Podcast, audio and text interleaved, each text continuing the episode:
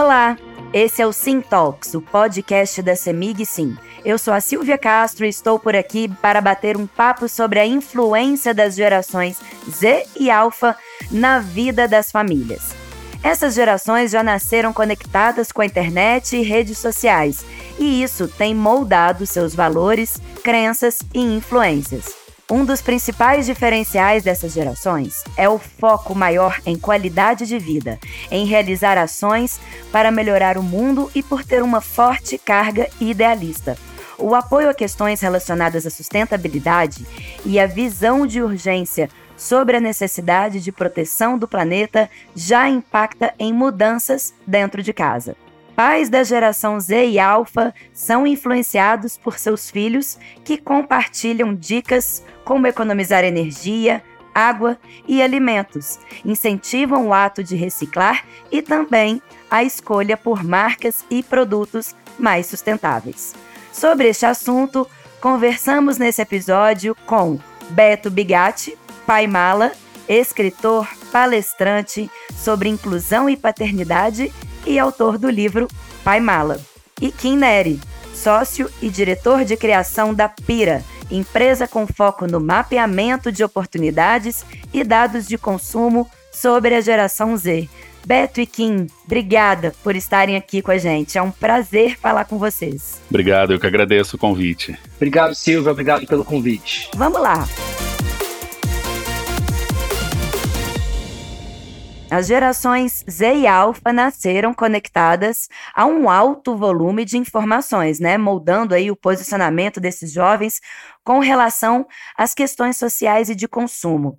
O que, que vocês diriam que é a prioridade para essa geração e o que que pesa no momento da escolha? Eu vejo assim, o meu de 17, ele já traz desde muito cedo a questão da energia elétrica, da reciclagem e da energia renovável. Então agora a gente trocou de carro faz uma semana e isso tudo pesou na compra. Então a gente ainda não conseguiu comprar um elétrico, mas esse carro já é híbrido. Quando a gente começou a pesquisar o carro novo, ele ser híbrido é uma coisa que meu filho exigiu, entre aspas. Não tinha como não ser. Então essa discussão das fontes renováveis, enfim, entra muito forte aqui em casa. Né? A gente tem um jardim minúsculo aqui no apartamento, mas que desde sempre ele quer fazer um reaproveitamento de água para molhar os temperos. Esse tipo de coisa eu não trazia, né? Então, na, quando eu era adolescente, assim, ou criança, né? E ele traz isso muito forte. E aí eu poderia citar até outros exemplos, assim, né? Na compra de roupas, por exemplo, as roupas de marcas que pregam sustentabilidade, isso tudo tem sido trazido à tona diariamente aqui em casa, assim, tanto pelo de 17 quanto pelo de 10. Que esses dias um argumento que eu achei ótimo, ele queria comprar uma moeda lá que é pro joguinho eletrônico dele, né? E eu disse, não, agora chega, tu já gastou um dinheirinho esse mês, agora só daqui dois meses pra gente comprar de novo, que é um, um dinheiro para ser usado eletronicamente. Ele disse, mas papai, pensa só, esse dinheiro nem tá poluindo, não tá produzindo, não tá gastando papel, e achei interessante com 10 anos ele já ter esse ponto de vista, né? Pelo menos como argumento para me convencer. Quando você olha para a geração Z, você tem alguns pilares que são muito importantes. Falando de geração Z e geração alfa, que vem depois, né? Se a gente está falando do pessoal que nasceu de 95, 96 para frente, tem gente que diz que 90, tem gente que diz que 97, mas é um pessoal jovem e você pensa que eles têm alguns pilares que são fundamentais para esse pessoal. Primeiro, eu digo que tecnologia e conexão digital são gerações que já nasceram conectadas, são gerações que já nasceram com internet, viram conexão na internet rápida, que tiveram celular desde cedo, que viram o crescimento dos smartphones, das redes sociais, dos canais de conteúdo. São gerações que têm uma absorção e um consumo de conteúdo muito grande. Hoje em dia, mais conteúdo é produzido do que foi produzido em toda a humanidade. Então, essas gerações estão desde o início sendo bombardeadas e consumindo muito conteúdo e aprendendo muito com isso. A partir desse primeiro pilar, você pode desdobrar outros, porque eles são desde cedo bombardeados por informações sobre consciência social e política. São gerações que desde cedo já são treinadas para serem mais conscientes em problemas ambientais, problemas sociais, são gerações que acreditam muito em autenticidade e eles esperam que as entidades, as marcas, sejam muito genuínos nas comunicações do que eles estão falando. E a gente está falando de saúde, bem-estar, consumo consciente. Toda essa geração, eles valorizam muito esses posicionamentos é, relevantes em relação a isso, em relação a essas questões. é um valor que está intrínseco dentro da geração Z e Alpha desde o início. Pensando que eles são a geração que vão estar no futuro do mundo e que eles precisam cuidar do mundo agora e precisam cobrar que cuide do mundo agora para o mundo que eles vão viver ali na frente.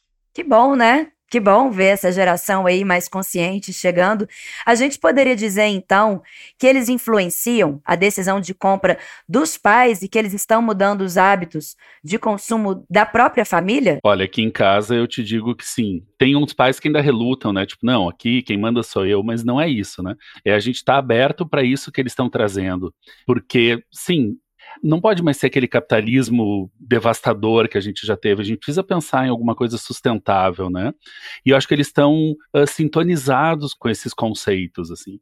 Então, quando vem essa discussão do novo carro aqui em casa, óbvio que a opinião deles conta porque eles já têm uma carga de conhecimento imensa. Então, desde pequenas coisas quanto a um bem como um, um automóvel, sim, eu acho que é fundamental a gente escutá-los. E aqui em casa eu posso afirmar, assim, já os hábitos deles, as ideias deles em relação a esses temas são consideradas e têm mudado até em pequenas coisas, né? Em, em marcas que usam menos papel e plástico nas suas embalagens. Acho que no dia a dia a gente está melhorando os nossos hábitos justamente pensando que fizemos dois filhos, a gente precisa deixar um mundo melhor para eles, mas também deixar dois caras melhores para esse mundo, para que o mundo permaneça por muito tempo. Né? É isso. Acho que a, sobre a influência nas compras do pai é mais do que correto de dizer. A gente está aqui com o exemplo do Beto, que dentro de casa tem dois filhos que estão influenciando a família dele, e é porque essa galera eles estão aí consumindo muito coisa. Então eles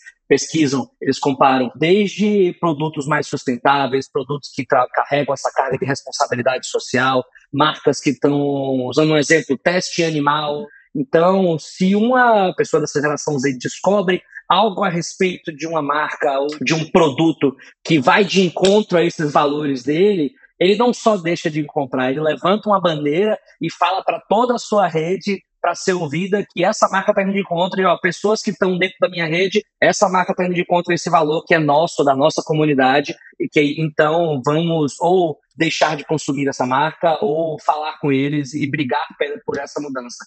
E isso é verdade para qualquer indústria que a gente está falando hoje em dia. Uma coisa que o Kim falou que eu acho que é super relevante é que essa postura das empresas tem que ser de verdade, porque senão a geração Z, Alpha, eles percebem que é um discurso fake e não compram essa ideia, né? Tem que estar tá lá no, no, DNA mesmo para funcionar e para ser efetivo, né? É o famoso greenwashing, né? E eles já estão muito mais atentos, né? E a minha geração fechavam o olho para essas questões e não, mas tudo bem, eu quero muito aquilo. E hoje não, eles não não têm essa miopia seletiva, né? Beto, você já teve alguma situação que você foi influenciado pelo seu filho na hora de fazer alguma compra para você? Você citou o exemplo aí do carro, mas e quando você vai comprar alguma coisa para você e aí o seu filho vai lá e fala: "Não, pai, pô, compra essa aqui que tem essas e essas benefícios, essa pegada mais sustentável também", e você viu que realmente você estaria fazendo uma compra consciente, seguindo aí os conselhos do filho? Com certeza. E até eu te diria assim, às vezes nem sempre na questão dos materiais, na forma de produção, que também é aparece, mas muitas vezes na postura daquela empresa. Então eu digo, ah, olha aqui, eu estou pensando em comprar tal coisa, até roupa, às vezes ele assim, mas tu já viu, e aí o TikTok entra com muita força, né? Mas eu já vi um vídeo que explica, e aí ele me mostra, enfim, uma denúncia, uma questão que compromete a postura daquela empresa e que vai contra os valores nossos aqui de casa. Então, para quê, né? Por que, que eu vou incentivar? E aí, de novo, acho que um grande aprendizado, além dessas questões práticas, assim, né, é considerar isso que está sendo dito ao ponto de me levar a não comprar um bem, alguma coisa, um serviço, um produto daquela empresa. Porque é como eu disse, assim, a minha geração já via esses problemas mas a gente ignorava, fazia de conta que eles não eram tão relevantes. E hoje eles não deixam passar.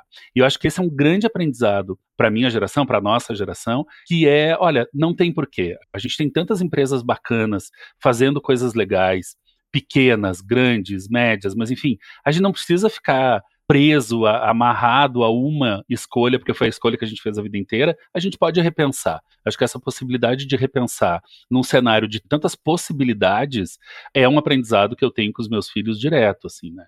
E estou evoluindo com eles. Então, se eu precisar trocar de marca, trocar de serviço, trocar de prestadora de serviço, não vou hesitar duas vezes. Pensando nesses serviços, como que vocês veem, como que o comportamento deles interfere na contratação de serviços que, por exemplo, não tinha antes, né? Você fala aí que antes a gente não pensava muito nisso, a gente também não tinha alguns serviços que hoje a gente tem. E aí eles também vêm de uma forma muito mais consciente, eu acredito, né? Por exemplo, na contratação de serviços essenciais, como energia, e aí tem essa troca, né, de marcas tradicionais por empresas e produtos mais sustentáveis também, né? É isso aí. Quando a gente está vendo hoje em dia no mercado de empresa, o que mais se fala é o, é o ESG, né? Governança, sustentabilidade. E esse é um conceito que, por mais que eu esteja falando no mais alto nível de administração, é um conceito que está dentro do coração dessas gerações mais novas. Então, quando você está falando de serviços essenciais, é, é, vai ser muito mais propenso essa geração dar prioridade a uma empresa que está apoiando fontes de energia renovável, solar, é, é, eólica, do que uma, uma empresa que está se colocando no mercado mais antigo, que não estão se posicionando da forma correta. Eu acho que hoje em dia uma coisa muito importante é o posicionamento, porque às vezes o não posicionamento é um problema muito maior para a marca hoje em dia. Ah, mas eu nunca precisei dizer que eu usei energia sustentável. Nunca precisei dizer, dizer que eu usei materiais sustentáveis no meu, na minha produção, mas essa geração exige posicionamento, exige de fato que as empresas sejam responsáveis e que mostrem de fato por que, que elas estão fazendo um mundo melhor, mais sustentável. Elas não estão só buscando lucro, elas estão é, buscando de fato criar um mercado sustentável e um mundo mais sustentável. Bom, a gente está falando muito aqui dos consumidores, né? Que estão mais exigentes, mais antenados a tudo isso. Mas e as empresas? Como é que elas têm se adaptado para atender essa nova geração, né? Essa geração aí mais idealista e ansiosa e exigente, né? Por produtos e serviços inclusivos e sustentáveis. Tu tocou num ponto interessante, produtos inclusivos, né? Eu tenho uma deficiência física e percebo que, por exemplo, isso é da área da comunicação, né, Silvio? Então, assim, eu percebo que a comunicação de muitas empresas ainda falha em conversarem com as pessoas com deficiência, por exemplo. Né? A gente tem um gap aí importante, várias outras minorias, entre muitas aspas, foram incluídas. As pessoas com deficiência ainda estão num, num atraso em relação a isso, na forma com que as empresas conversam com elas. Assim. Por outro lado, percebo que muitas né, já perceberam que precisam mudar o seu discurso, e mais do que isso, precisa não ser mais um monólogo. Né? A empresa que fica repetindo o discurso, falando alto para todo mundo ouvir, ninguém escuta mais. Agora, aquela empresa que se coloca parceira para escutar antes de sair falando, é a empresa que tem mais chances com essa geração e com os pais dessa geração, que também já cansaram daquelas posturas antigas, meio ditatoriais, assim, de ah, eu, eu sou o único que, que presta esse serviço, então ou tu aceita as minhas regras, ou agora não é mais assim, né? A gente tem concorrência, a gente tem outros, outros prestadores. Aliás, o Gianluca é um grande potencial concorrente para a Semig. O sonho dele é produzir energia solar aqui na nossa janela. e de repente ele vai aí aprender com, com a Semig sim. Então é isso, assim, esse diálogo tem que ser ampliado e ele tem que se transformar em verdadeiro diálogo. E aí, com, com essas duas mãos de, de conversa, eu acho que as empresas vão conseguir sim dar essa volta que é necessária. Isso é muito verdade. As empresas hoje em dia, elas estão. Como é que as pessoas se comunicam hoje na internet, nas redes sociais, principalmente essas novas gerações? A gente chama hoje de comunidades digitais. Antigamente você entrava numa rede social para encontrar a sua família, seus amigos e criar esses relacionamentos. Hoje em dia, as pessoas vão para as redes sociais, vão para a internet para encontrar pessoas que têm um pensamento parecido com os delas não necessariamente restritos por barreiras, fronteiras ou conhecimentos prévios. E essas são as comunidades digitais. E o que muda agora para as empresas é que as empresas precisam ter um engajamento direto com suas comunidades, com as comunidades que estão defendendo, que estão não só consumindo o seu produto, mas que estão indo junto com você dentro dos seus propósitos. Então, o engajamento é fundamental hoje em dia. A conversa, o diálogo, a marca não pode ser mais um anunciante somente, ela precisa ser, é, ela precisa ouvir, ela precisa responder. Quando você pensa isso, em comunicação direta com as comunidades digitais, é, precisa estar tá falando de sustentabilidade, precisa estar tá falando de inclusão e diversidade, precisa criar ou desenvolver produtos ou serviços personalizados para necessidades específicas dentro da comunidade que você está criando. Você precisa, é, você vê um fenômeno muito grande hoje de parcerias, colaborações com criadores, com outras empresas que se associam em ideais ao que se quer comunicar, ao que se deve comunicar para esses públicos. Tudo isso para gerar esse engajamento direto, para gerar essa troca de conversa, para gerar mensagens de valor, que é o que a comunidade da geração Z e geração alfa precisam, que são atitudes efetivas, não são mais marcas ou comunicações passivas em relação às necessidades delas. Bom, como é que vocês veem essa troca aí de valores entre as gerações? É um movimento contínuo? Vocês acham que isso tende a mudar? É uma coisa de momento que está acontecendo? E como é que vocês veem aí essas futuras gerações? Será que esses hábitos vão permanecer ou vão continuar? Como é que vocês veem aí esses hábitos ideais e essa relação entre pais e filhos? Pois olha, eu te diria o seguinte: tá na hora da gente acabar com aquela ideia de que os pais ensinam e o filho só aprende.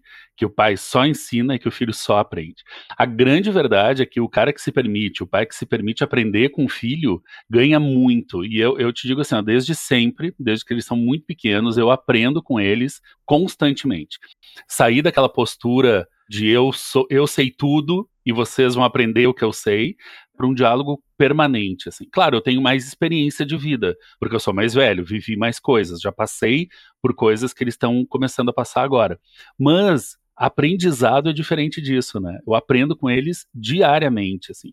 E eu acho que essa é a coisa bacana da nossa geração a gente se permite aprender com os filhos, né? A gente está aberto para essa troca. Ao contrário, sei lá, dos nossos pais, nossos avós, que não tinha, não existia essa possibilidade, para vocês pensarem, assim, há um tempo atrás, menos de um século atrás, tinha a mesa das crianças e a mesa dos adultos, né, na, na casa. As crianças faziam sua refeição e saíam da mesa para não atrapalhar os adultos. Hoje, aqui em casa, não tem jantar sem todo mundo na mesa, para a gente conversar, trocar, se falar e aprender um com o outro, né? Então, acho que isso, respondendo a tua pergunta, veio para ficar, não tem como mudar. Essa nova geração está sendo educada através desse diálogo permanente, dessa troca constante. Então, isso não tem como, né, o Kim, que, que é um estudioso do assunto, talvez ele possa ter, ter outra visão, mas eu, eu acho que não tem como mudar.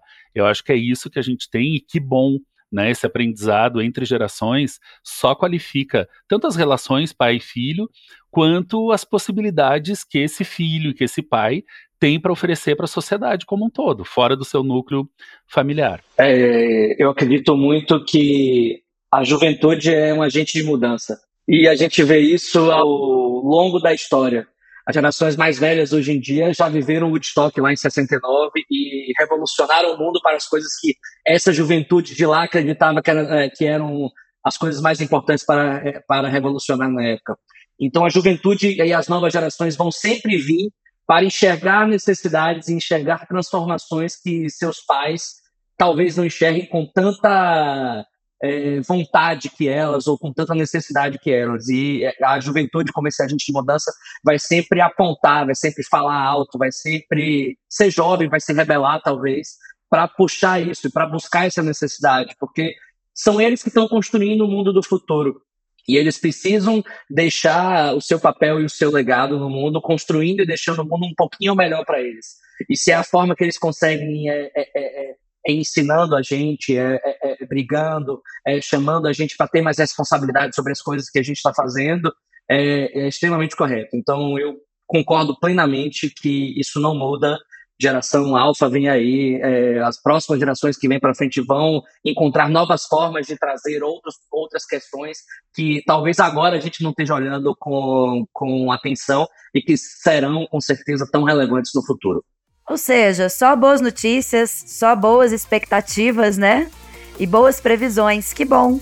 Obrigada por esse papo, gente. Foram boas reflexões, boas informações. Temos tudo para continuarmos otimistas, né? Com as gerações atuais e com as futuras também, né? Obrigada por mais esse bate-papo aqui em mais um episódio do Sintalks. Obrigado. Obrigado.